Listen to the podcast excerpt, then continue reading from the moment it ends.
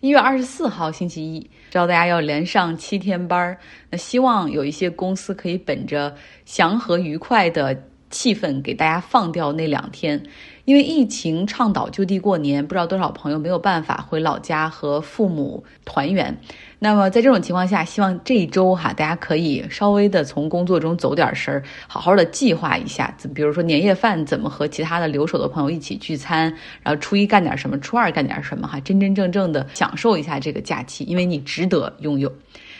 OK。过去呢，对于很多财经记者来说，一月份哈最重要的事儿就是达沃斯举行的世界经济论坛。那因为疫情的原因，连续第二年这个达沃斯改为在线上召开。不少媒体有讨论说，达沃斯还重要吗？甚至我都忘了达沃斯了。后来一查，他今年已经在线上开完了。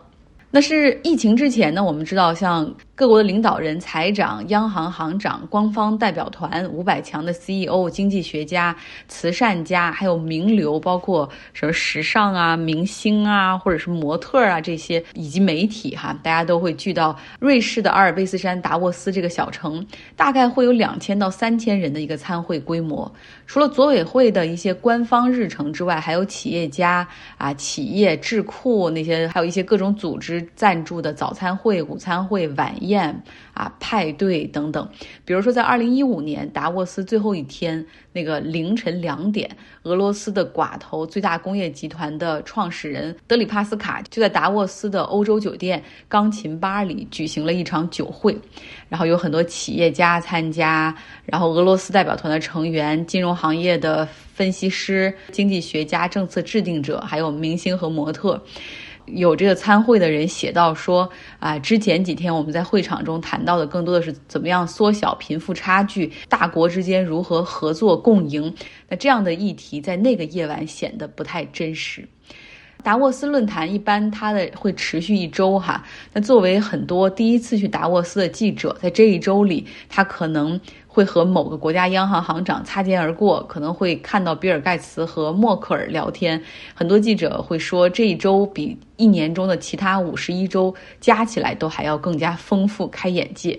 首届达沃斯论坛是在一九七一年创办的，创始人是日内瓦大学的经济学家施瓦布。当时呢，更多的是为了欧洲一体化这个题目而举行的。到一九八七年的时候，施瓦布把这个论坛的名字正式定名为世界经济论坛，主要是要通过经济界不同的人士啊参与者的对话，达成一个政治和社会变革中的共识。啊，他过去也有不错的成绩，像一九八八年，有着世仇的希腊和土耳其在达沃斯上发表了联合宣言，啊，表示要和平共处。那一九九二年的时候，以色列的外长和巴勒斯坦解放组织的领袖阿拉法特就携手出席，哈，手握手出席，给世界一种啊，这个和平进程很快就要到来的感觉。像二零一二年，昂山素季在结束了二十四年被软禁，然后重返政坛的那一刻，他首次亮相就是出现。在达沃斯论坛上，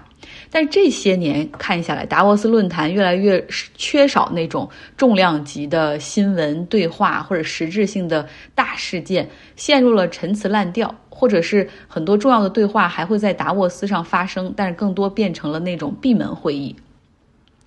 而达沃斯呢，是世界经济论坛 （World Economic Forum） 最大的盈利点。注意哈，虽然这个叫世界经济论坛，但是它跟联合国啊、什么 IMF 这些都没有关系。这个组织不是官方的，它这个创始人就是那个经济学家施瓦布。他们定性为属于国际非政府游说机构。除了办会之外，他们每年还会发一些报告，然后你要交他的会员费才能够看到这些报告。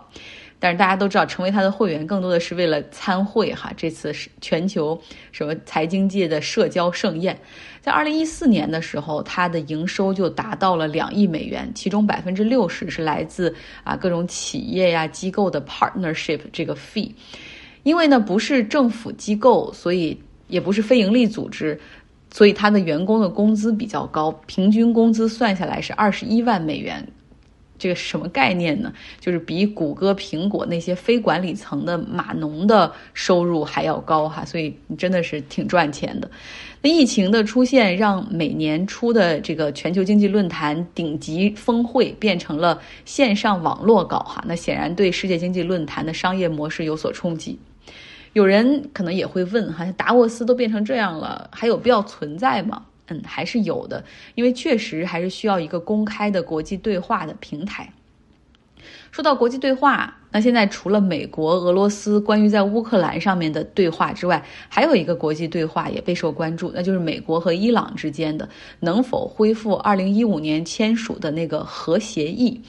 这个对话呢，自从拜登上任之后就开始重启哈，但是间接的举行。我们知道美国和伊朗之间存在芥蒂，所以他们的谈判是在维也纳两个不同的酒店里。这两个酒店就这两个代表团的人在两个不同的酒店，相隔八个街区。然后这个对话是由法国、英国、中国、俄罗斯从中间谈判，并且分别传话，进展非常的缓慢，而且呢。中间你看有很多不可调和的矛盾，像美国希望伊朗要遵守核协议，降低浓缩铀的存储和提纯啊，要要要销毁一些技术，同时要开放国际机构进入。那伊朗认为说，美国你违约在先，别忘了是特朗普哈是取消了上任之后取消了这个核协议，并且对伊朗进行了非常严厉的制裁。那么应该先取消对伊朗的制裁，表示美国的诚意。美国这边马上就会说啊，种种迹象表明你根本就没有决心去放弃核武器，而且你还在朝着这个全速的方向去发展。我们怎么可能在这种情况下取消对你的制裁呢？所以你看，就变成了一个负面的循环的一个闭环哈。那有没有希望达成这个伊朗核协议？在谈判的过程之中，我觉得是很难很难的。我今天看了一篇《纽约客》的文章，然后里面讲到了很多，哈，跟大家分享一下。首先就是，如果不达成这个核协议，其实伊朗也没有什么害怕的，也没有什么好失去的，因为他们已经遭受了很严厉的经济制裁，而且特朗普还在这个任期内用无人机下令杀死了他们的二号人物索莱马尼，所以还会比这个情况更糟糕吗？现在只不过是美国希望把伊朗拉回到谈判桌上去，哈。呃，那就来呗，拖延时间呗，我们继续发展。然后，伊朗呢，从美国全面撤出阿富汗，其实也看出来了，他是无心再卷入任何战争，所以伊朗不怕美国哈。第二点就是以色列，别忘了，以色列是坚决反对伊朗的这个核协议的谈判，然后不认为美国可以去相信或者假装相信伊朗。他们在准备着一个方案，可能要对伊朗进行军事打击，哈，就防止他真的有了核武器。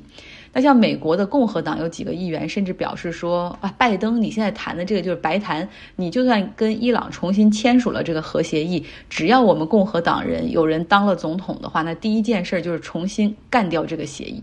所以伊朗人基本上是可以不太相信说这个核协议可以换换来长久的真正的这种和平和经济发展，就是他对美国的这种不信任并没有消除。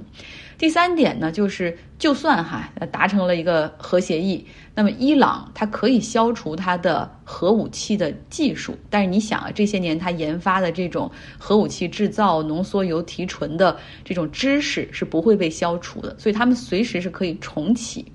其实还有一点很有意思哈，是我今天第一次学到的，就是不管有没有核武器，其实伊朗目前对于周边的那些邻国以及美国在中东的驻军已经相当有威胁了。就是伊朗的这个导弹的数量和它的威胁力其实是非常大的。美国方面军事情报分析表示说，伊朗有很成熟的导弹系统，甚至比巴基斯坦的还要好。导弹的射程北可以到俄罗斯境内，西可以到希腊。东可以到印度和中国的境内，南可以到埃塞俄比亚，而且别忘了，伊朗还有它的一些 proxies，就是那些跟他走得很近的军事组织，背后都是他在支持的，像黎巴嫩的真主党、巴勒斯坦的哈马斯、也门的胡塞武装等等，哈，有还包括伊拉克、叙利亚的等等，总共是六个地区有联动的这种实力。伊朗向这些地方提供一些军事的支持。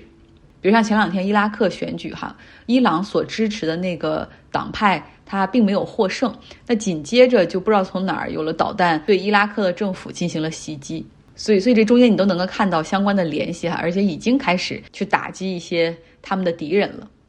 通过这些导弹的发射，不论是沙特、阿联酋、以色列，还是美国在中东的那些基地，全部都在它的射程范围之内。而且你把这些地区，如果以然后呢，你去画这种用圆规画圈儿哈，你会发现有很多交集的地方。而且伊朗研发的这个导弹呢，就是它可以低空飞行，而且它因为有这些 proxies，就它这些什么真主党啊、哈马斯这些，它可以从不同的方向进行发射，很难最后被拦截。像二零一九年沙特的储油设施就遭到了导弹袭击，虽然伊朗最后死都不承认，但是大家就是后来情报分析等等显示，导弹就是从伊朗境内发出来的哈。另外呢，美国在中东的军事基地。很多，我今天查了一下，真的很多，而且驻军也不少，啊，你像他们在阿曼、卡塔尔、阿联酋、科威特、沙特、伊拉克、约旦、叙利亚、土耳其都有他们的军事基地。那现在这些军事基地也全部都在承受着伊朗导弹袭击的风险。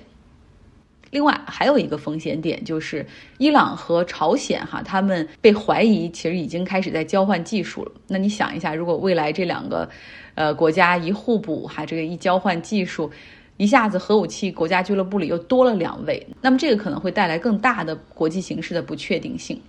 现在呢，伊朗的总统莱希他说了哈，说我们最终的目标就是我可以和美国和平共处，但是我的目标是让你们从中东彻底撤离哈，从这些军事基地全部消失。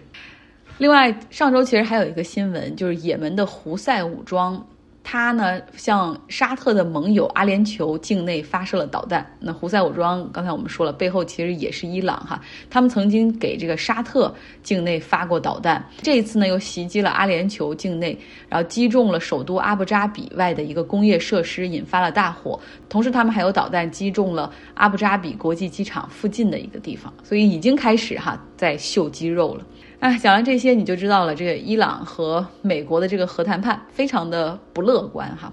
OK，今天的节目就是这样，希望你有一个愉快的周一。